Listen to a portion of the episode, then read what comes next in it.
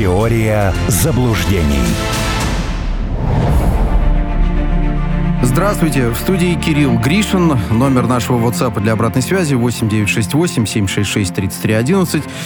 И спешу а, представить писателя, члена Общественной палаты Российской Федерации Армена Гаспаряна. Он с нами на линии. Армен Сумбатович, здравствуйте. Приветствую. Я бы, с вашего позволения, начал с э, заявлений, которые звучали э, сегодня э, на мероприятии, которое называется «11-я международная встреча высоких представителей, курирующих вопросы безопасности».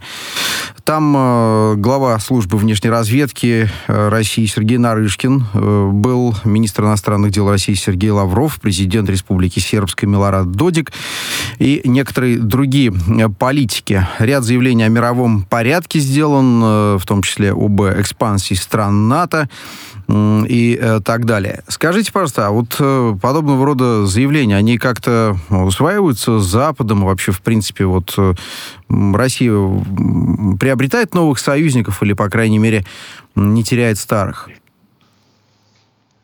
Ну, совершенно очевидно, что на коллективном демократическом Западе абсолютно всем на это наплевать. Очень глубоко они будут играть э, как бы отведенные себе партии в этой опере.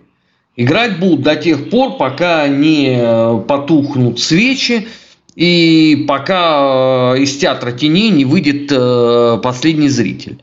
До того момента не стоит ожидать, что кого-то там в чем-то интересует э, мнение России. Ну, собственно, это, насколько я понимаю, уже такой э, взаимный процесс, потому что Сергей Евгеньевич сегодня обрисовал э, без навигатора, куда именно надо пойти, вернее, к кому и с какой скоростью. Вот. Что касается союзников, ну, с Сербией исторически очень хорошие отношения. Остальной мир – Э, конечно, тоже, наверное, с большим удивлением взирает на все то, что происходит. Потому что когда у вас дела отдельно и слова отдельны, и вместе они э, вообще не соприкасаются. И управляет всем этим удивительнейший человек, у которого Нэнси Пелоси, которая родилась в 1940 году, уже в 1929 решила все экономические проблемы Избавила Соединенных США Штатов. и мир от Великой депрессии, да, я, я тоже изрядно улыбался. Ну, понимаете, в мире же тоже есть люди, которые думают, они сидят вот на это смотрят и понимают, что ага, что-то не так. Германия это с Шольцем со товарищи, Франция, Великобритания – ну, я поддерживаю, собственно, пожелание Сергея Евгеньевича Нарышкина.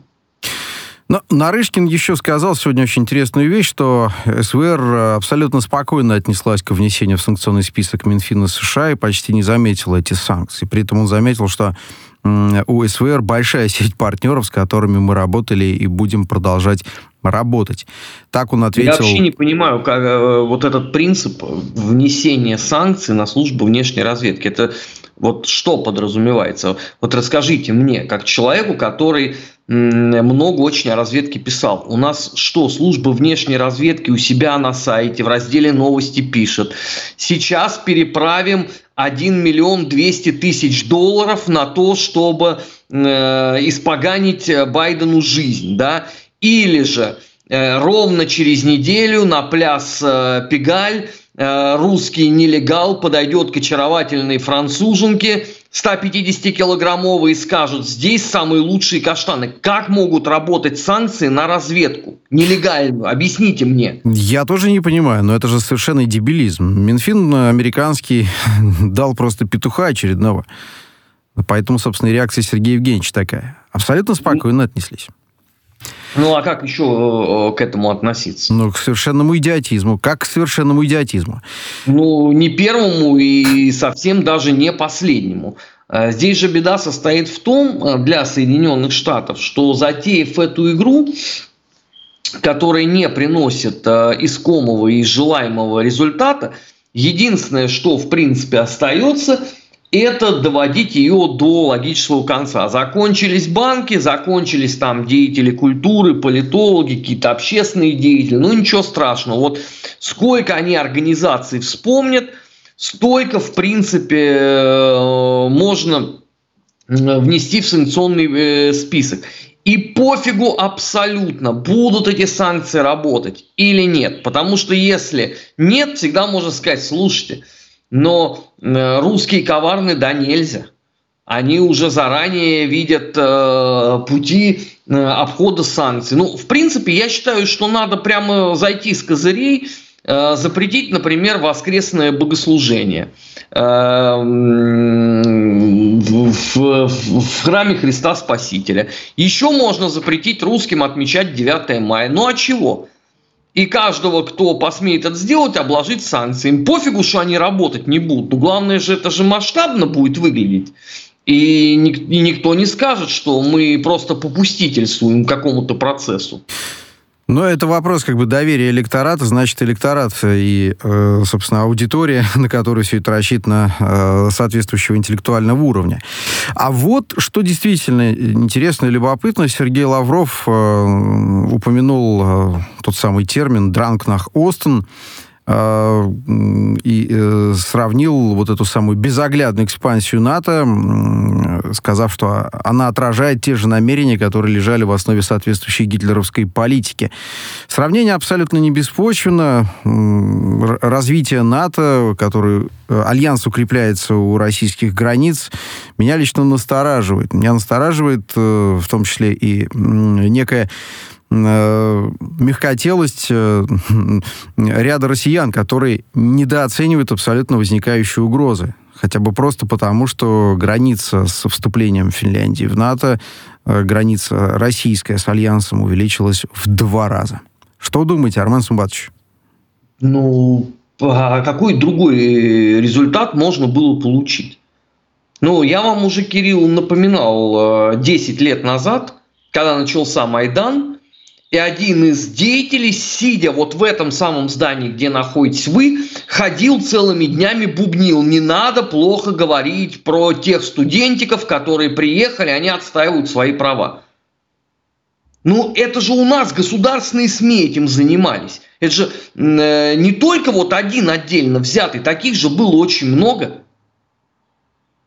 И естественно, что если у вас это постоянно говорится, то предупреждение о том, что из Эстонии можно атаковать э, ракетами Санкт-Петербург, это уже алармистские, значит, видения, это проклятые путинские пропагандисты и так далее. А вот зато вот уважаемый человек сказал, что это там хорошие люди. Ну вот, вот получайте результаты.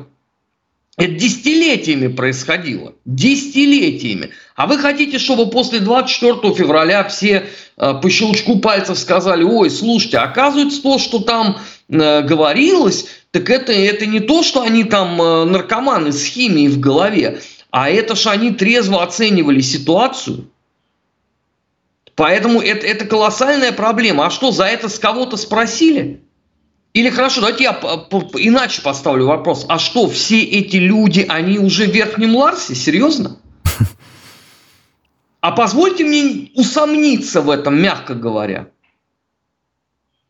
Ну вот они и результаты. Я таких вот э, могу так на вскидочку человек 15 легко назвать, которые Понятно. вот этим занимались. Понятно. Армен Субатович, новость подоспела э, со ссылкой на Минобороны, что э, была отбита атака ВСУ на корабль «Иван Хурс» в Черном море. В 140 километрах северо-восточнее Босфора были уничтожены все катера-беспилотники. Э, речь, конечно же, о том, что все было слаженно сделано, но, тем не менее, все-таки э, вот, Иван Хурс, я напомню, что он выполняет задачи по обеспечению турецкого и голубого потока в экономической зоне Турции. А турецкие-то корабли, а там дальше-то как вообще будут реагировать, если это их экономическая зона? Мы, при, мы прикрываем партнера, так и будет. Ну, здесь вы должны понимать, что это привет Эрдогану передается таким образом. А, решить этот вопрос можно элементарно. Если завтра к утру в Киеве не останется центров принятия решений. И чтобы над ними, вот над этой горсткой э, э, камней и пепла, э, легко э, парила записка с очень лапидарным текстом. Хотите еще? С вопросительным знаком. Вот только таким образом вы можете решить этот вопрос. По, по всем прочим э, критериям э, это все равно будет происходить до тех пор, пока э, патологический страх не будет давлеть, вы ничего здесь не измените. Ничего. Все эти разговоры о том, что можно каким-то образом там с кем-то о чем-то разговаривать, это все в пустоту. Ну, наверное, и заявление Сергея Шойгу, который говорит о том, что российские войны будут предельно жестко реагировать на действия украинских сил, подобные вторжению в Белгородскую область, ровно в таком же ключе и должны быть откомментированы, по вашей логике. Нет, ну, знаете, здесь тогда надо просто для начала понять, что такое предельно жестко. Потому что у этого словосочетания есть, извините, разные толкования. Что подразумевается под предельно жестким? Потому что я могу назвать такие предельно жесткие ответы, что мало не покажется из недалекого прошлого совершенно, столетней давности. Но сейчас, наверное, речь э, про это не идет. Сейчас э, друг, другая эпоха, права человека, толерантность там э, и так далее, и так далее. Вот мне хотелось бы понять просто для себя, что это такое.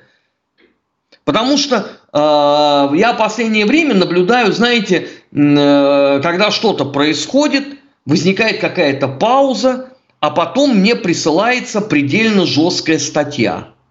Вот мне э, на прошлой неделе ее, например, прислали. Я плакал. Мне начинают рассказывать про э, книгу Гарта «Стратегия непрямых действий». Ну, может быть, конечно, это прекрасно, что у нас самые отсталые слои населения открыли для себя подгузники кефри. Но я эту книгу читал четверть века назад. Это во-первых. И во-вторых, какая к Бениной матери стратегия сегодня непрямых действий? Где они?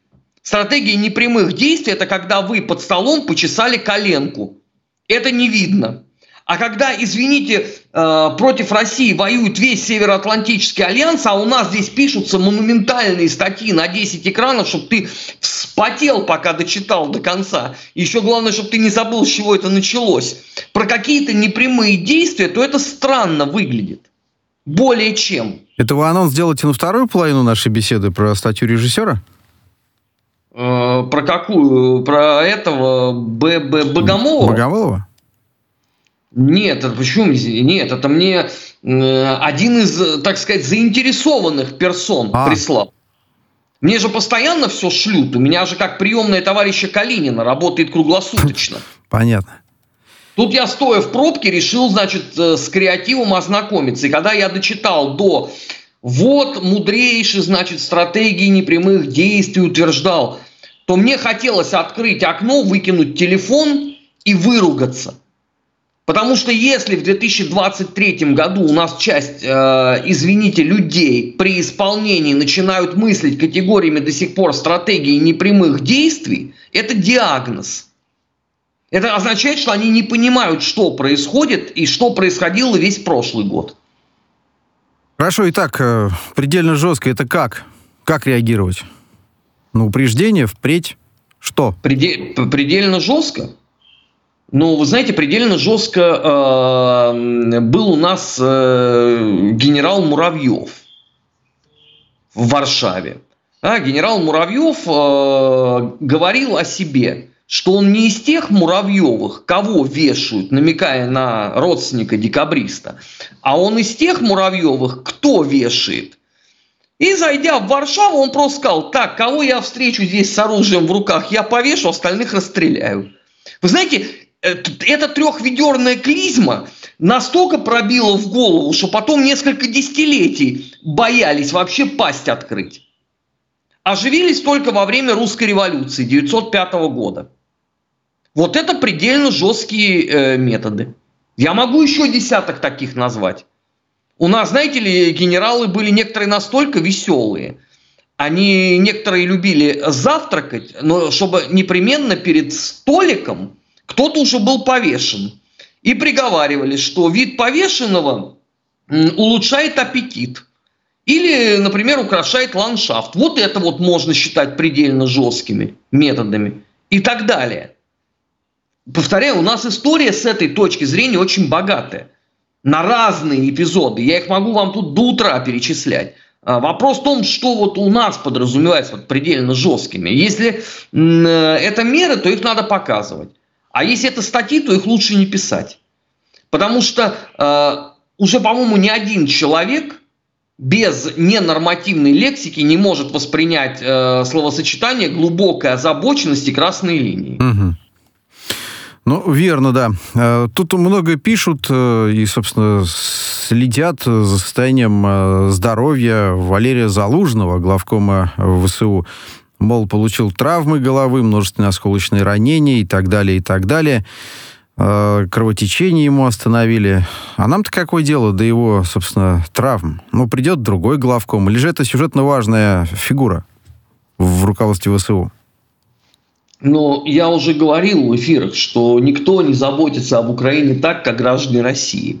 У нас это какая-то такая вот э, скрытая национальная идея. Мы же переживаем абсолютно за все. Тут две недели не, не слышали бредин Залужного, теперь все перевозбудились. Где он? Э, явите его миру. Хотя все же понимают прекрасно, что отряд не заметит потери бойца. Например, в э, фортете Бахмут руководил совершенно другой человек. Да? А, Буданов в отсутствии Залужного прекрасно справляется с русофобией. Мне кажется, даже Залужному тут, наверное, стало завидно по степени радикализма. А что до того, что ищут, ну, слушайте, мы же не только за Залужного переживаем. Ну вот, а, мы, как мы переживаем, извините, за главу Гагаузии Ирину Влах – но это же вообще никакими словами не описать. Все, вся страна просто испереживалась. Такое впечатление, что э, Гагаузия – это пригород Химок, что это вот здесь какое-то движение происходит. Но это же чудовищно на самом деле. У нас вот куча есть собственных проблем, но мы ими заниматься не хотим. Нам некогда. Мы переживаем за э, Гагаузию, за Украину. Вчера мы все переживали за Армению. Нет, не вчера, позавчера. А вчера уже переживали, но не очень, да, потому что опять была Гагаузия. И вот это бесконечный процесс. Это подмена смысла. У нас есть чем заниматься внутри. В том числе и выплачивать, я прошу прощения, следующая история. Единовременные выплаты в 5 миллионов рублей сотрудникам э, семьям сотрудников МЧС, погибших в зоне спецоперации. Они, я напомню, там занимаются разминированием ряда территорий. Вот это куда важнее? Ну, Кирилл, понимаете, это, это в сто раз важнее, но, к сожалению, на этом ты не нахайпишься никак. Это невозможно. А вот пороть ахинею какую-нибудь, это, пожалуйста, это с гарантией, что будут перепосты, будут комментарии. Но вот это вчерашняя история и, и позавчерашняя тоже. Вот этот вселенский камп с Ширием – ну, я понимаю, конечно, да, всем хочется отличиться. Мне бы шашку до коня, да на линию огня. А, братцы, а не кажется, что у нас другие есть вопросы, которые надо порешать? А шрием потом. Потом ну... можно все это э, сделать, если, если еще желание к тому моменту будет. А у нас просто э, исходят, видимо, многие из того, что легче. Да? А, что больше даст дивидендов? Вот э, я уже много раз говорил, дайте я еще раз это скажу. Вот, Кирилл, представьте, вот вас наградят медалью за спасение стада рогатого скота. Это нахрен никому не будет интересно. Ну и что написать? Поздравляю, чмоки? А вот если написать, что вы в состоянии, так сказать, э, безмерной эйфории в рясе, с топором гнались в одиночку, босиком за стадом рогатого скота, выкрикивая угрозы э, в адрес Украины, вот эта новость обойдет весь интернет, это станет частью контентной рекламы и так далее, и так далее. Вот это чудовищно на самом деле. Ну, пример яркий, конечно, да. Я думаю, что эта новость разойдется теперь, да, по информагентствам. Ну ладно, шутки в сторону. Я по поводу компенсации погибшим э, сотрудникам МЧС. А, просто до этого был некий пробел в, э, собственно, в компенсаторном механизме. Только лишь э, семьи погибших на Украине военных э, получают компенсацию до недавнего времени в 7,4 миллиона рублей. И вот теперь обратили внимание на гибнущих сотрудников МЧС, которые занимаются разминированием. Ну, так ответ в той же плоскости, Кирилл, потому что вот эти вот лакуны, которые существуют, их некому закрывать, потому что все пределы. Но от, отвлекаются на другие, как им представляется, куда более важные. Ну, ну, ну, ну, действительно, когда я э, слышу предложение одного из депутатов Государственной Думы, а давайте Министерство обороны сейчас напишет памятку, что такое СВО, какие у нас цели и так далее. Пятнадцатый месяц заканчивается. Пятнадцатый. А они, понимаете, вот сейчас э, про брошюрку, вот это, это основополагающая задача, вот по мнению некоторых людей. Ну, конечно, а вы, а вы хотите, чтобы, извините, там э, пробоины в законодательстве э, исправлялись. Ведь э, брошюрка, да, это, это же очень важно. Давайте подумаем вместе, кто будет художником, на какой бумаге ее издать, кто напишет текст ну, я не знаю, ну, ну это просто иной раз вот руками хочется развести. Но вот еще одна новость, которую мы, я надеюсь, до выпуска новостей успеем обсудить. Бен Уоллес э, в Киеве побывал, министр обороны Великобритании. Он что-то там э, гарантировал, обещал, я, думаю, я не знаю. Я думаю, он кого-то там торопил. Ага. Быстрее, да, говорил? Ну, слушайте, деньги дали, оружие дали.